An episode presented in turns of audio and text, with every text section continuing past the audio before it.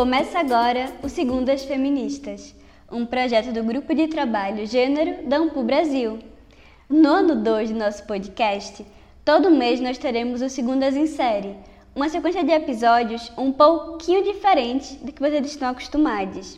Cada episódio vai trazer um tema que tem a ver com feminismos, gênero e história das mulheres com uma abordagem voltada também para quem ainda não é especialista, mas que quer saber mais do assunto. Serão mais curtinhos, mas, como as segundas feministas, cheios de informações e participações especiais. Então, se você é estudante, está se preparando para o vestibular, faz parte de movimentos sociais, ou simplesmente quer conhecer mais do assunto, vem com a gente!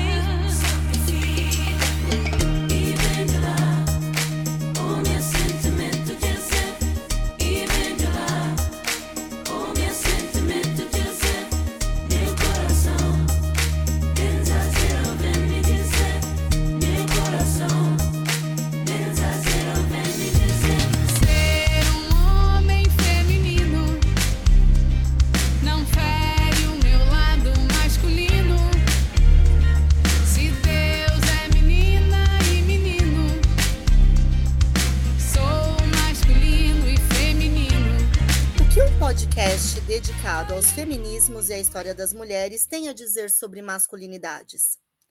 Podem ter certeza que muita coisa.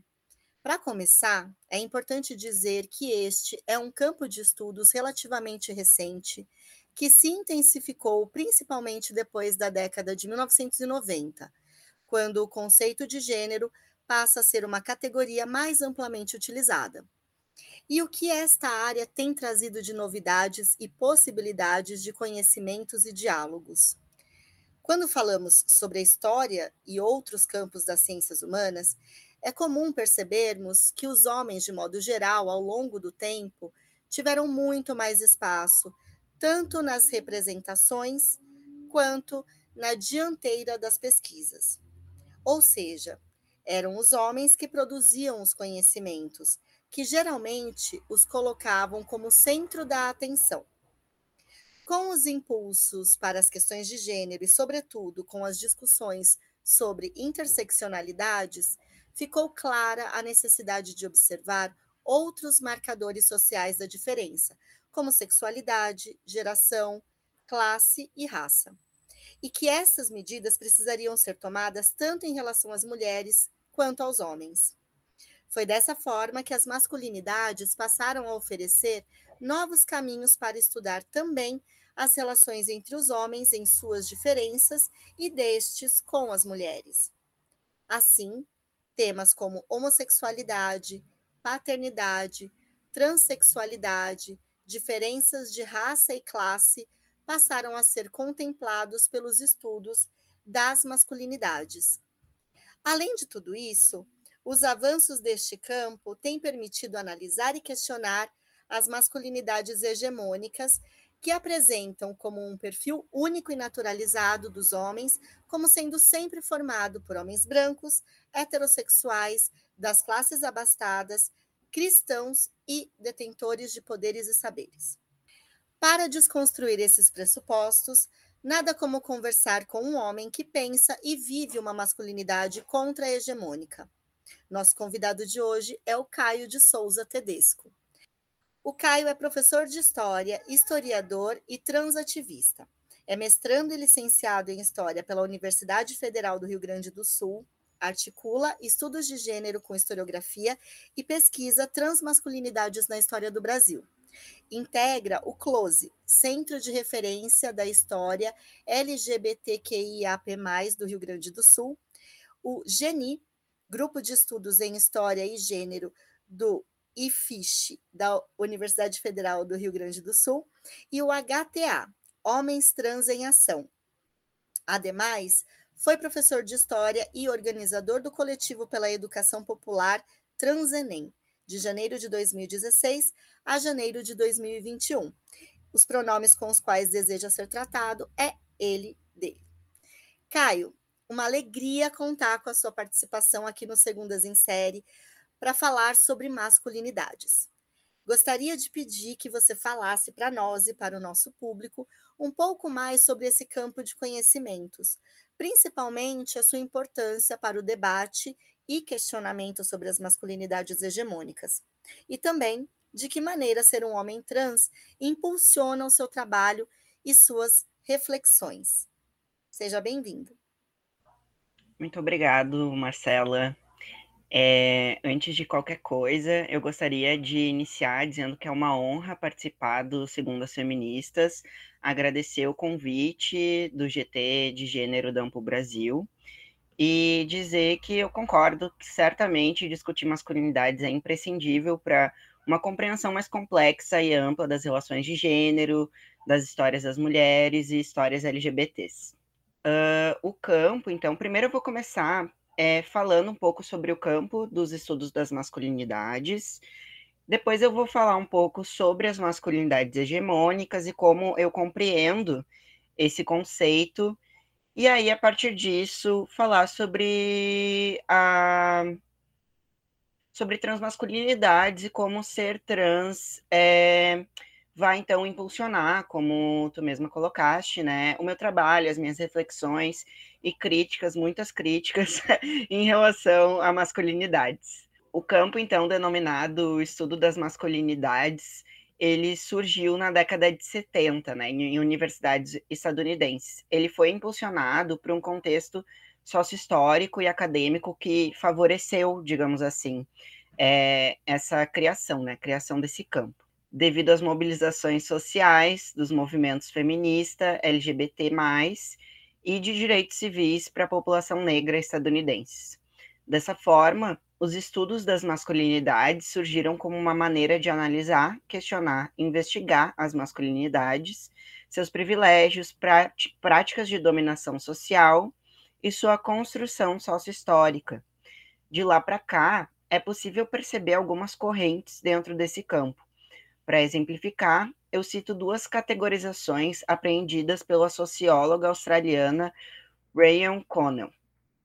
Primeiro, a essencialista, que não vai questionar o que faz de um homem ser homem, uh, tampo, e também vai designar o termo masculinidade co quase como um sinônimo de ser homem, né? É uma uh, geralmente é uma corrente de análise é, que complexifica pouco e coloca quase num campo de obviedade, assim, tanto o que significa ser homem quanto masculinidade. E uh, outra corrente que ela vai, vai elucidar é a, e categorizar é a normativa, que vai então propor que masculinidade é uma norma a qual homens devem seguir e reconhece algumas diferenças entre eles, mas não todas que nós reconhecemos hoje, não que, que as que a gente reconheçam hoje sejam é, todas que existam e vão existir para sempre, né?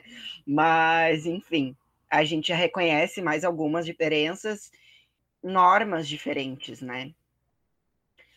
A própria Connell, desde o início do seu trabalho, entre as décadas de 80 e 90, ela critica as principais correntes de pesquisa sobre masculinidades daquele período uh, porque essas correntes de pensamento elas não costumavam incluir masculinidade a estruturas de gênero mais amplas.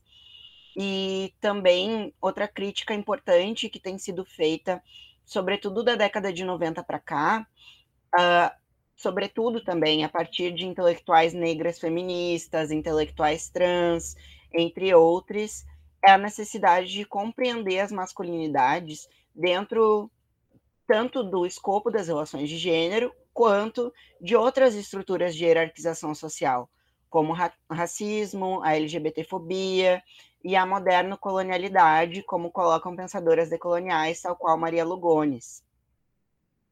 E aí, a partir dessas críticas que, ao meu ver, são fundamentais, uh, que a gente pode pensar em masculinidades hegemônicas, o conceito de masculinidade hegemônica foi concebido por Connell em seu livro Masculinidades, de 1995, como, abre aspas, uma configuração da prática de gênero que encarna a resposta atualmente aceita ao problema da legitimidade do patriarcado, para garantir a posição dominante dos homens e a subordinação das mulheres. Fecha aspas. Essa é uma tradução que foi feita por mim da primeira edição do livro em inglês.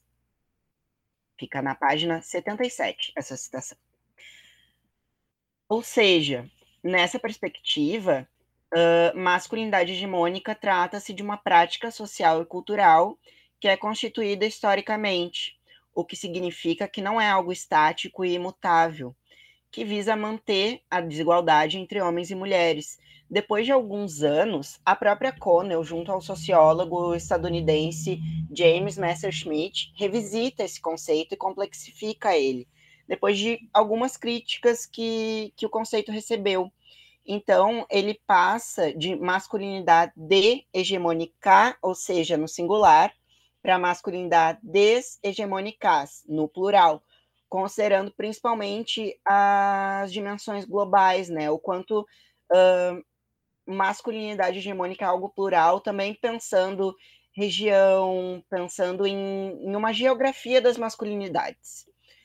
É, e eu acho esse conceito extremamente interessante e importante para pensar as relações de gênero na história, tanto porque ele não essencializa masculinidades, quanto por não ignorar o caráter hierarquizador das relações de gênero.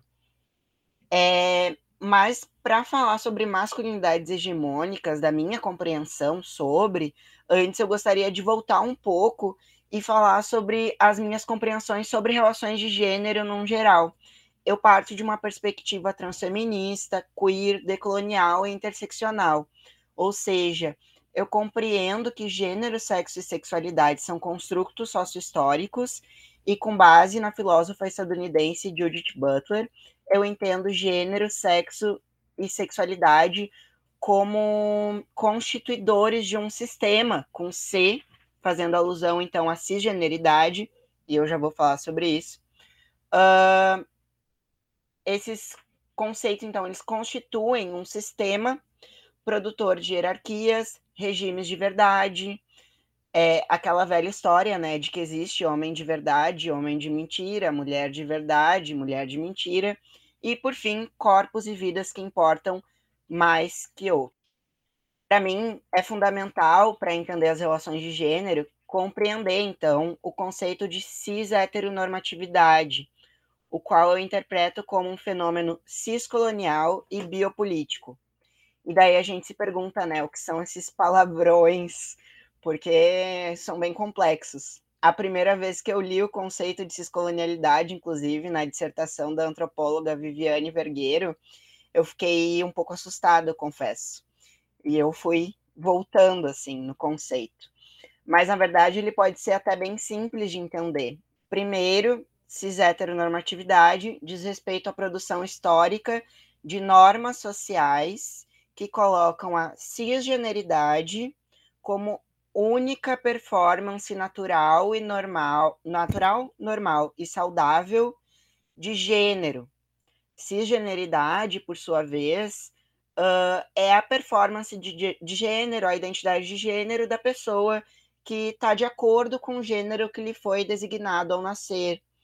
Basicamente, mulheres com vagina são mulheres cisgêneras, homens com pênis são homens cisgêneros, mulheres que nascem com pênis são mulheres trans, homens que nascem com vagina são homens trans.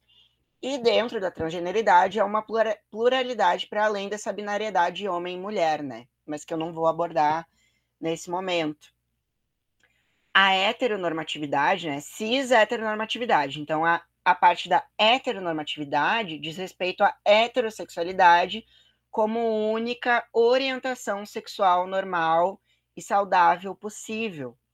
Ela está vinculada à cisgeneridade, porque a questão da heterossexualidade ela não pensa os corpos trans. Então, a heteronormatividade só vai pensar os corpos cis obviamente como uma norma social, né? Não, não significa que uma pessoa hétero, cis hétero, não possa se atrair por uma pessoa trans, nem que uma pessoa trans não possa ser hétero.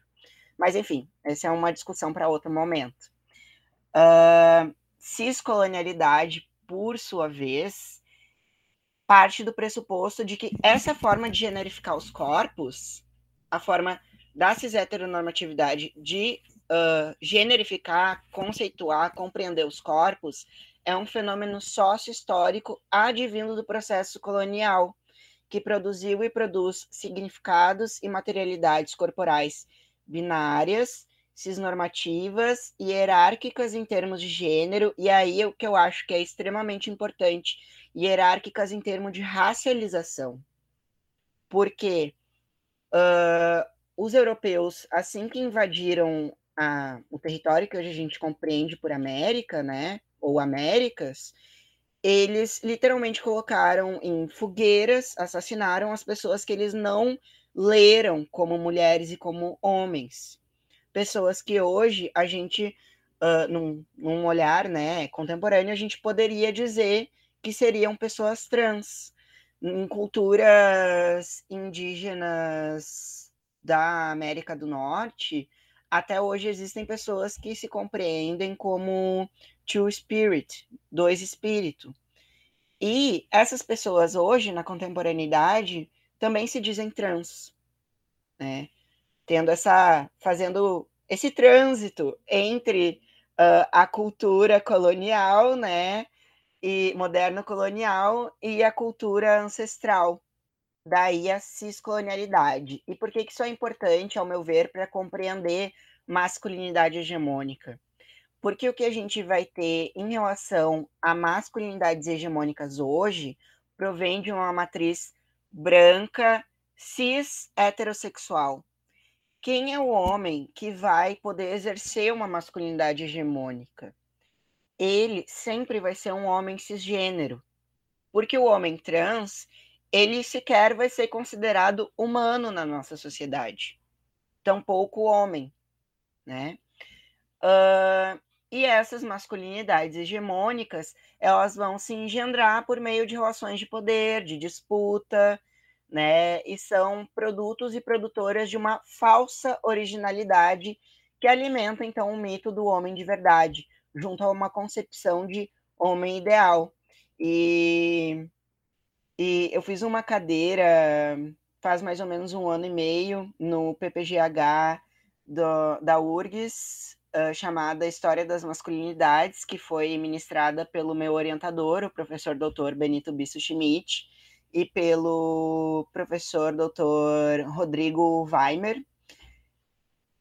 E a gente estava discutindo o conceito de homem ideal. Por que, que eu estou trazendo isso? Porque a gente chegou. Enfim, a gente não chegou a nenhuma conclusão específica, mas a gente ficou brincando que o e aí a gente ficou brincando que o Rodrigo Hilbert é um bom exemplo de uma das masculinidades ideais, porque ele é um homem cis, hétero, branco, rico e que faz tudo, né? E, uh, mas enfim, ele é um dos exemplos. Obviamente, em outros modelos tem um o Michael Kimmel, ele é, um, é, é também do, do, campo dos estudos das masculinidades. Ele vai falar sobre modelos de masculinidade e ele fala, por exemplo, sobre o modelo do self-made man, né, o homem que se faz sozinho. Então, o cara que vai ser o grande empresário e tudo mais. Mas uma coisa que esses homens têm em comum é essa matriz branca cis heterossexual, né? E, enfim, o, o professor Durval Muniz de Albuquerque também vai falar sobre modelos de masculinidade e que a gente pode ver como masculinidades hegemônicas e a disputa entre elas no livro dele A Invenção do Falo. Tem vários homens de verdade disputando, né? Para quem quem vai ser mais verdadeiro do que o outro, né? É, e aí, algo que eu venho trabalhando na minha dissertação é o conceito, então, de cismasculinidades, né?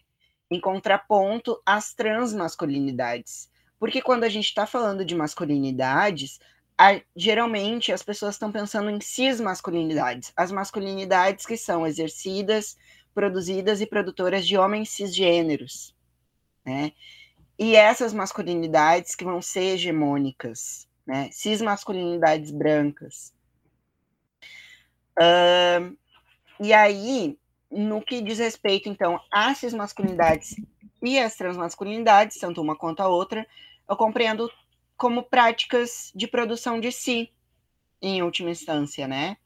Uh, no tanto no âmbito das masculinidades de homens cisgêneros, quanto de pessoas transmasculinas, que não vão se identificar necessariamente com é, o termo homem, não vão se identificar necessariamente como homens, muitas vezes tendo em vista toda uma trajetória sendo lidos como mulheres e sabendo as violências que mulheres sofrem ou que ser lido como mulher uh, vai te fazer sofrer, né? Então eu vejo muitas pessoas transmasculinas rejeitando esse termo homem, tendo em vista toda essa carga simbólica, assim, do machismo, uh, do, da violência, né?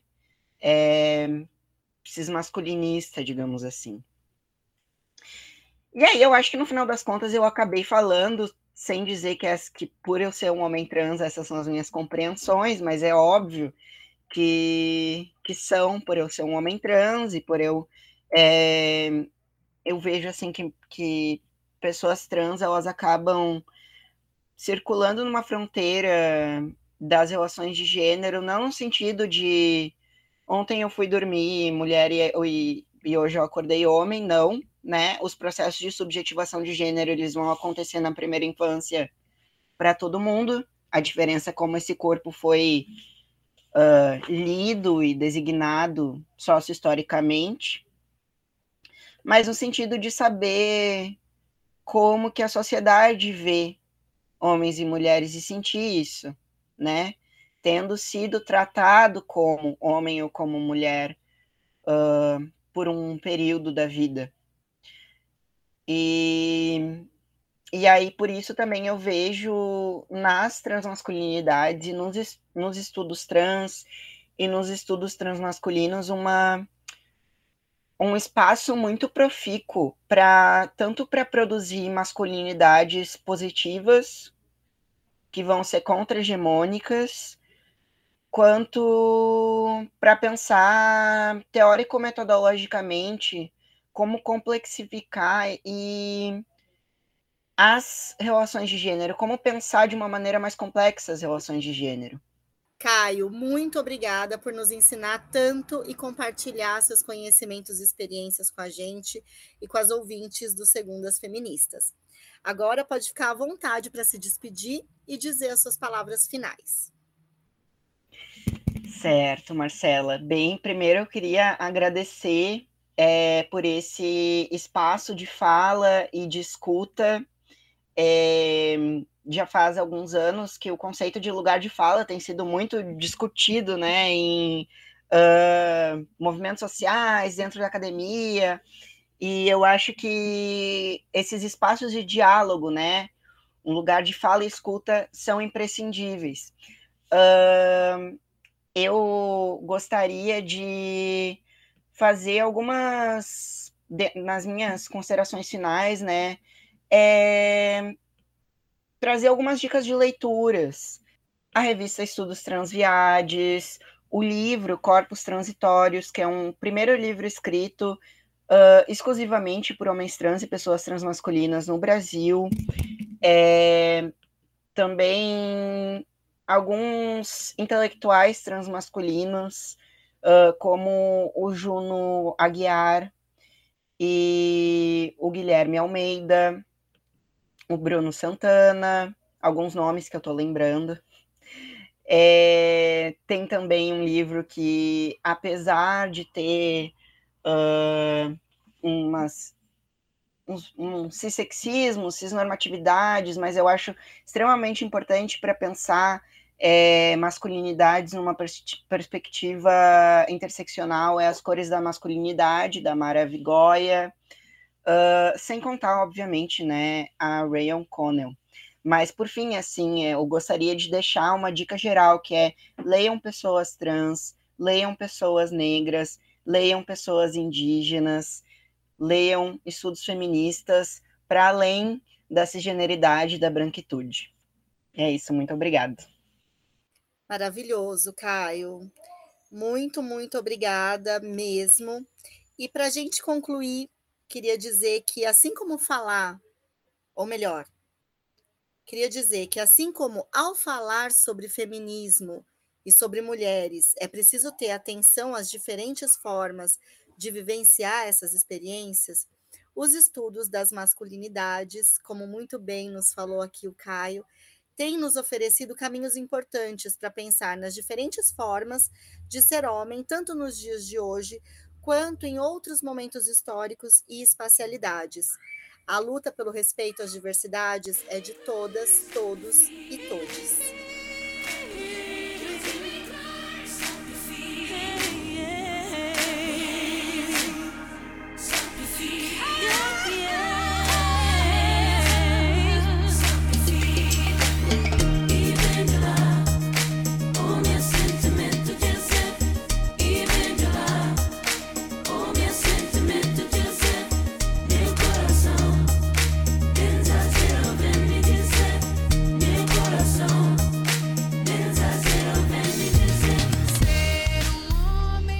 Fique conosco.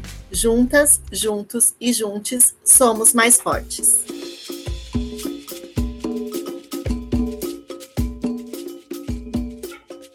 Gostou do programa? Na segunda temporada tem muito mais. Não esquece de nos seguir nas redes sociais e compartilhar esse episódio. Até a próxima!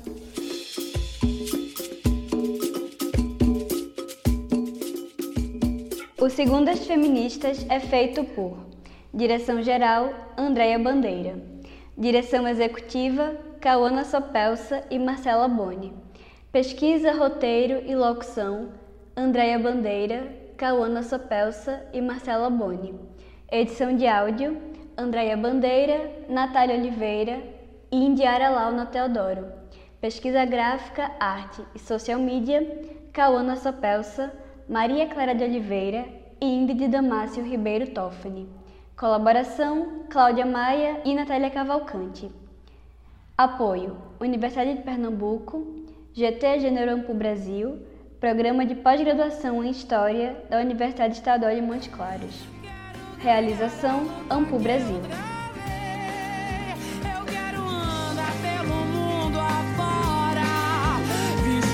de brilho.